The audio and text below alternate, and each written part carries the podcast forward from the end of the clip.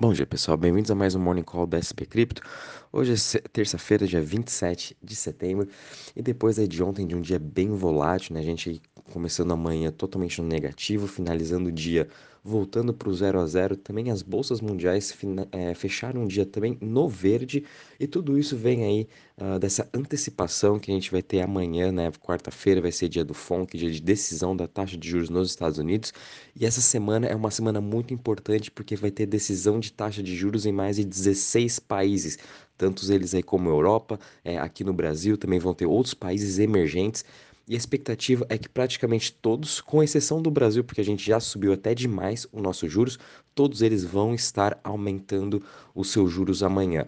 E a expectativa de a gente estar tá vendo essa alta de hoje também é porque aí todos os traders, né, os investidores estão praticamente vendidos em todas as posições, tanto em bolsa quanto em, em cripto, é, commodities, todos eles estão underweight. Então, é, essa, essa alta que a gente está vendo pode ser também de alguns investidores já fechando suas posições para não ter surpresas aí em relação amanhã, que vai ser um dia de bastante volatilidade. Então, dado isso, a gente está vendo o mercado de cripto subindo 4,95%.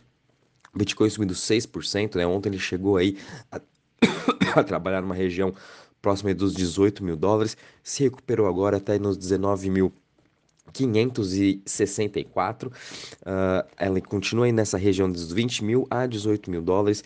Bem provável que, dependendo de como vier aí a notícia de amanhã, né, e também as próximas semanas em relação à, à desaceleração global, recessão, até mesmo a guerra entre Rússia e Ucrânia, a gente pode ver sim o Bitcoin testar aquela região dos 17.500. Isso ainda está na jogada. Muitos até analistas aí da parte técnica e tudo mais.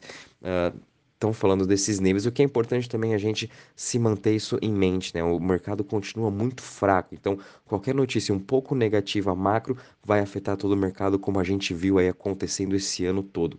Ethereum também já vem se recuperando bastante, subindo aí 6,31% hoje a 1.372, BNB subindo 5,95% a 271 dólares, Ripple subindo 10% a 0,38%, Cardano subindo 3,33% a 0,45%, Solana também subindo 5,53% a 32,63% e Dogecoin subindo 4,82% a 0,05%.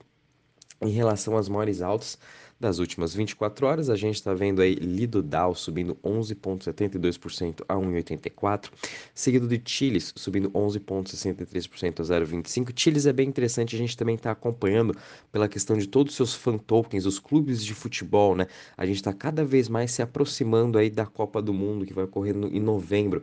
E até mesmo quando a gente compara o Chiles ou até mesmo os tokens desses times, né, com até as outras criptos, eles vêm se sustentando muito bem durante esse bear market. Se a gente for ver, Chile está somente está com uma queda aí de 13% no ano, né? E até quando a gente compara os outros fan tokens também, eles caíram muito menos que qualquer outra cripto. Isso aí está trazendo mais utilidade é, para esses fan tokens e aos poucos os próprios fãs vão descobrindo para que, que serve realmente esses tokens, né? Para a gente ter uma interação melhor com o nosso clube. Quem, quem é fã de que tem aqueles fãs de carteirinha tudo mais, você pode estar tá trocando isso eventualmente pelo seu token, tá fazendo votações, é, escolhendo roupa de time, enfim, cada vez mais vão surgindo essas novas utilidades para esses fan tokens.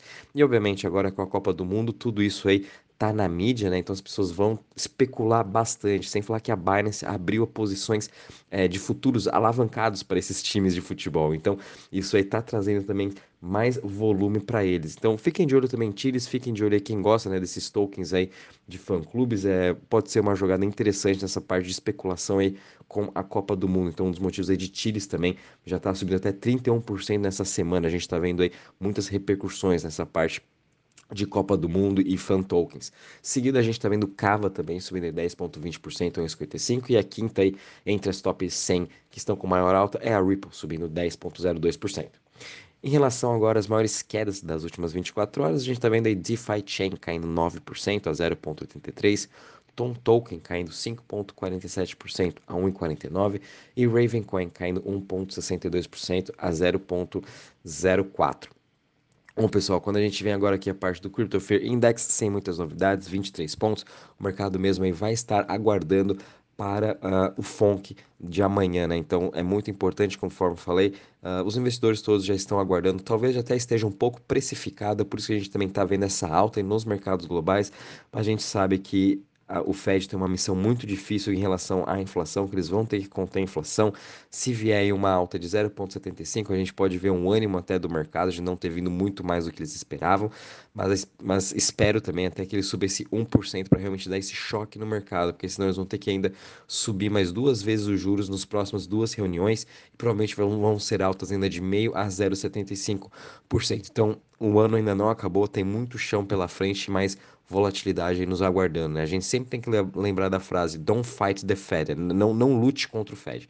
Né? A gente está vendo esse ano todo eles retirando dinheiro da economia e subindo os juros, isso vem prejudicando todos os mercados. Então, até que eles não parem esse ciclo de alta, a gente vai continuar vendo aí o mercado um pouco lateral, o mercado até talvez em queda, com mais volatilidade em relação a isso. Então, por isso que a gente está aí, tanto o Crypto Fear Index de, uh, de cripto, quanto até mesmo de, da parte de ações, eles estão aí no Extreme Fear. Já quando a gente olha a parte aqui em Total Value Locked, né, em DeFi, quanto que tem em investimentos, hoje até que a gente está com uma alta de 0,39%, o setor de, essa parte de Total Value Locked não acompanha todo esse otimismo é, do, das criptos, vamos dizer, né, então é, os investidores ainda estão voltando a montar suas operações também uh, no Ethereum, né, que eles retiraram aí muita da liquidez por conta do merge para não correr nenhum risco. Então, aos poucos a gente está voltando a ver uh, esse dinheiro voltar. E também sem falar que a parte de stablecoins em staking vem aumentando cada vez mais. Então, a maioria dos investidores estão fazendo é, staking de stablecoin, principalmente na Aave, MakerDAO e na Curve, né? É um rendimento baixo, mas porém um rendimento seguro. Eles não estão é, confiáveis ainda e confortáveis né, de estar aí alocando. Então a gente tem muito investidor com stablecoin uh, em staking né, para ter esse rendimento de 1 a 2%, esperando também uma melhora do cenário. Então, ao ponto também de a gente começar a ver essa essa dominância das stablecoins até um, caindo um pouco, tanto que está em stake em queda, aí sim é um sinal de que os investidores voltaram a montar posições aí no mercado de cripto. Então a gente também é, tem que olhar como está essa saúde da parte das stablecoins e quanto que está em stake em cada um desses protocolos. Quando a gente olha também em relação às chains, Ethereum aí com 62,68% de market share, ele está voltando a ganhar esse seu market share pós-merge. É, no dia que aconteceu o merge, né, ele caiu para quase uns 60%, e ao longo da semana ele já vem se recuperando. A média que ele estava nesse ano, é, pós-luna, né, do, do colapso, estava aí numa região de uns 64%, então ainda tem quase aí uns 2,5% para ele voltar de, a ganhar de market share. Né? Então, ainda Ethereum, BSC, Tron, Avalanche e Solana continuam aí entre as top 5 e hoje a gente está tendo um dia positivo aí praticamente para todas as chains, né? E sem também grandes novidades aí, todos eles estão uh, trabalhando nessa, nessa parte da stablecoin que eu comentei com vocês, principalmente o protocolo do Ethereum, né? Uh, é o maior destaque aí, com o maior volume de stablecoin em stake. Então a gente também vai ficar acompanhando essa métrica e assim que a gente começar a ver essa, essa parte de stablecoin em queda, aí a gente obviamente vai estar vai tá avisando vocês e possivelmente a gente pode estar montando novas posições também. Bom, pessoal, em relação às notícias, a gente tem uma notícia bem positiva aqui para Coinbase. Coinbase está sendo uma das líderes também das exchanges nessa questão de Web3, né? Essa, essa interação que ele está fazendo com seus clientes está indo muito bem. E agora eles fizeram uma parceria com o ENS, né? o Ethereum Name Service. Então, todo cliente Coinbase agora pode mintar né? Uh, o seu domain Web3 juntamente com o ENS, que eu achei sensacional isso. Realmente a gente está vendo a utilidade enorme desse ENS, né? De, a gente ter o nosso próprio domain de cripto. Eu já passei para vocês sobre o Unstoppable Domain, que é onde eu, eu já comprei meu domain por lá, né? Uh, eu tenho conta na Coinbase, vou também estar tá fazendo o meu, o meu claim aqui desse meu novo ENS, o que é gratuito, melhor ainda, então a gente não vai ter que gastar nenhum dinheiro, mas quem não tem aí conta na Coinbase ou quer também criar algum outro tipo de domain com ponto .cripto, ponto .blockchain, ponto .bitcoin, você pode estar usando o Stop, Unstoppable Domain, que também é, é um dos serviços até que baratos, né? geralmente entre 20 e 40 dólares, que você pode estar inventando o seu nome, dependendo da, da quantidade de letras. Mas enfim, é interessante ver a Coinbase entrando também para esse mundo de Web3 agora com o seu domain. É, a Binance também vem fazendo isso com o seu domain.bnb, que ele fez uma parceria com uh, UID.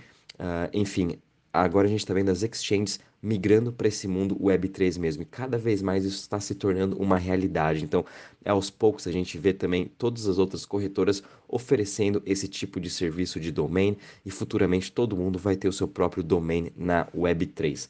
A gente também teve uma notícia muito positiva aqui agora para finalmente o PGA Tour, né, a parte de golfe, está entrando finalmente para a, a, o mundo de NFT com uma parceria com o marketplace Autograph, que é até o marketplace do Tom Brady. Então a gente está vendo aí PGA Tour entrando para esse mundo de NFTs. Uh, ah, aos poucos a gente também está vendo cada vez mais esportes migrando para para essa parte de NFTs, agora com a NFL voltando à tona, a gente tem aí também todos os times de NFL praticamente já estão quase no blockchain, muitos deles aí já até pagam salários, né, para os seus jogadores em Bitcoin, em cripto. Uh, a gente tem diversas outras plataformas que a própria NFL também tem o seu próprio NFL Pass, eles têm sua plataforma de uh, blockchain, né, de NFTs, em que eles estão fazendo essas trocas até de ingressos, enfim, está uh, sendo uma explosão gigantesca agora com essa, com essa volta aí da temporada da NFL. Então, aos poucos a gente também está vendo cada vez mais esportes entrando para esses novos marketplaces com suas coleções de NFTs e cada vez mais os atletas também vão estar aprendendo o valor da NFT, de como que eles podem estar interagindo isso com os seus fãs.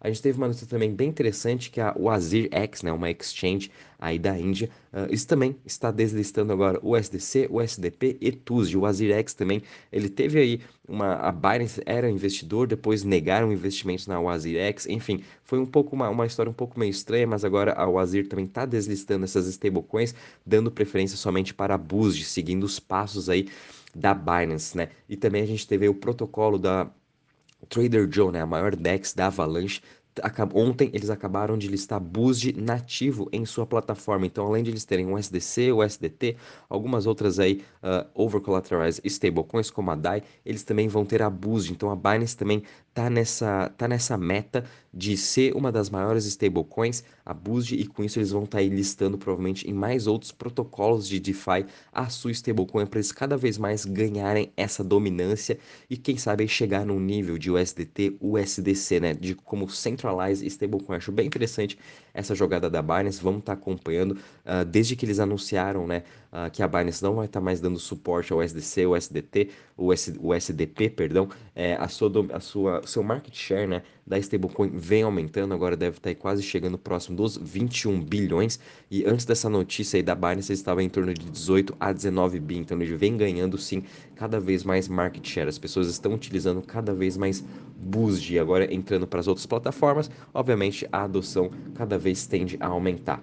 A gente também teve uma notícia bem interessante que agora a THNDR Jogos, né, acabou de lançar o seu novo Play to Earn uh, jogo do Bitcoin, né? A, aquele joguinho solitário que a gente jogava da, uh, de, de paciência, né? Agora vai estar tá também esse Play to Earn, só que dessa vez com Bitcoin. Então, mais um jogo aí que a gente pode estar tá brincando e ganhando Bitcoins através disso. Achei super interessante. Cada vez mais a gente também vai estar tá vendo esses jogos novos Play to Earns sendo lançados, né? A gente sabe quanto demora também para esses jogos aí chegarem numa para bater de frente né, com os jogos Web 2 que já existem hoje. Então, é aos poucos que isso vai acontecendo. Obviamente que os jogos mais fáceis, como Solitária, né, é, a pessoa pode simplesmente baixar, já tem tantos diversos jogos. Então, eles só estão aí colocando o Bitcoin agora também para esse tipo de jogo, que eu acho super interessante. Agora, realmente, jogos utilizando o Bitcoin para isso, né? Então, ajudando futuramente na sua adoção. E finalizando, é isso mesmo, pessoal. Em relação a notícias, não tivemos tantas novidades. Realmente, todos os olhos aí estão para amanhã. Muito, muito cuidado, muita volatilidade. E a melhor coisa a se fazer em relação a isso é talvez você esperar ver o que vai acontecer na quarta-feira para daí tomar suas futuras decisões. Né? É não se antecipar, porque realmente a gente pode ser pego de surpresa aí tentando apostar que realmente só vai subir 0,75 juros. Enfim, é, é melhor a gente aguardar aí uh, pós-FONC, pós até anúncio do pau, a conferência para ver como que ele também está vendo em relação à economia. Bom, pessoal, em relação ao, dia de hoje é isso aí. Uh, um bom dia e bons trades a todos.